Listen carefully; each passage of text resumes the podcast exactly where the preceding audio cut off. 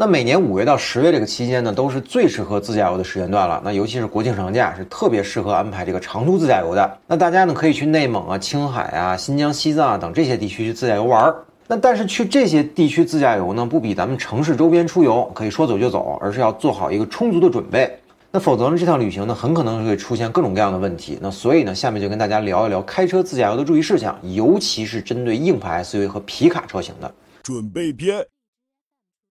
那出发前呢，应该对车辆进行一个全方位的检查，尤其是发动机呀、轮胎呀、刹车片啊等等这些部件。那快要到保养里程数的车呢，就应该提前把这个保养给做了，避免沿途没有合适的 4S 店或者修理厂。那要去新疆吐鲁番这种极端高温地区自驾的话，那机油呢一定要选择耐高温、性能比较好的。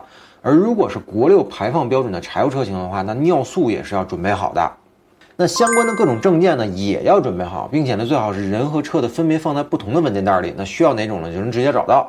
具体来说呢，就是身份证和驾照那是必须的。那如果是涉及出国自驾游的话，那么护照呢也是必不可少的。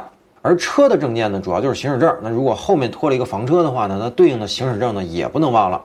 虽然现如今不少偏远地区的旅游产业也是发展起来了，那吃饭和住宿呢都不是什么大问题，但因为赶路或者堵车等原因呢，还是会有不方便吃饭的情况的。所以车内准备一些方便食品呢，还是很有必要的。那此外呢，就是矿泉水和一些功能性的饮料也可以多准备一些，不仅是补水分啊，同时呢也要补充这个电解质和提神儿。那如果随行成员有慢性病的话，那相关的药品呢也一定要准备好。那此外呢，还可以准备一些常备药和外用药，那以备不时之需。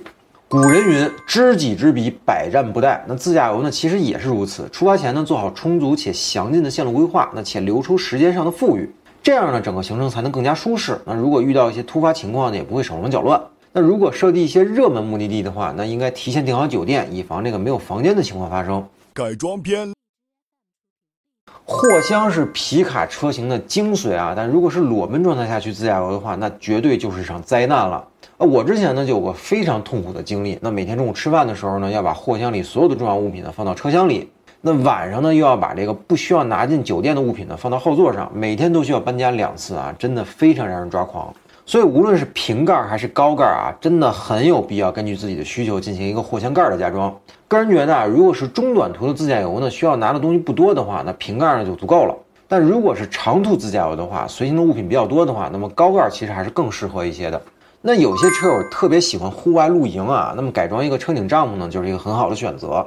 可以享受这个天为被、地为床的户外体验啊。那么只要条件允许呢，就可以找一个山清水秀的地方直接住下。而如果碰到这个酒店没有房间的情况呢，也算是一个备选方案吧。那最起码比这个住车里要舒服多了。如果您规划了自驾游路线呢，设计一些非铺装的越野路况的话，那么就需要考虑改装一个 AT 或者 MT 的轮胎了。这样呢，才能保证车辆的通过能力，不至于陷车被困。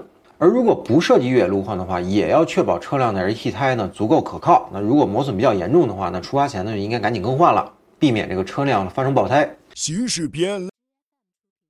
因为皮卡的货车身份啊，所以高速路上呢是要按货车的限速行驶的。如果小客车的限速是一百二十公里每小时的话，那皮卡呢大概就是一百公里每小时的限速。那这一点呢，大家一定要注意，避免自己超速行驶啊。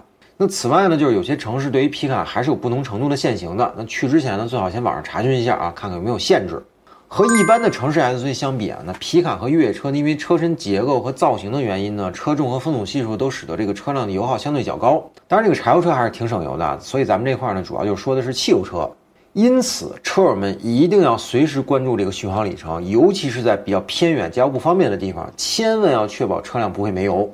和酒后驾车相比啊，疲劳驾驶的危害只大不小。所以自驾游的过程中呢，一定要保证睡眠充足，第二天呢才能有饱满的精神去开车。而如果确实太困了啊，那喝了红牛或者咖啡都不管用的情况下，那就不要再开车了，换同行的其他人去开车，或者直接找一个服务区好好休息一下，也绝对不能强忍着困意去开车啊，真的非常危险。其他注意事项。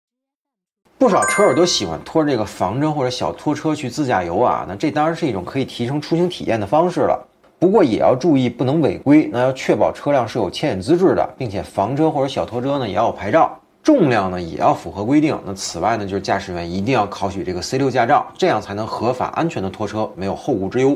露营时除了选择这个车顶帐篷外啊，普通的户外帐篷呢其实也是可以满足露营需求的。不过呢，首先要确认景区是不是允许露营，那不要违规。并且呢，要提前查询这个天气预报，确保天气状况呢比较好。那如果是雷雨天气的话，那在户外露营呢，还是一件比较危险的事儿了。那户外野炊呢，最方便就是卡式炉了，那方便携带呢，而且加热速度也比较快。但是有些地方啊，可能是不允许有明火的。那么户外电源呢，配合上电磁炉或者料理锅呢，也是一个比较不错的选择，可以实现这个炒菜啊、烧烤啊、火锅烹饪啊等等这种方式。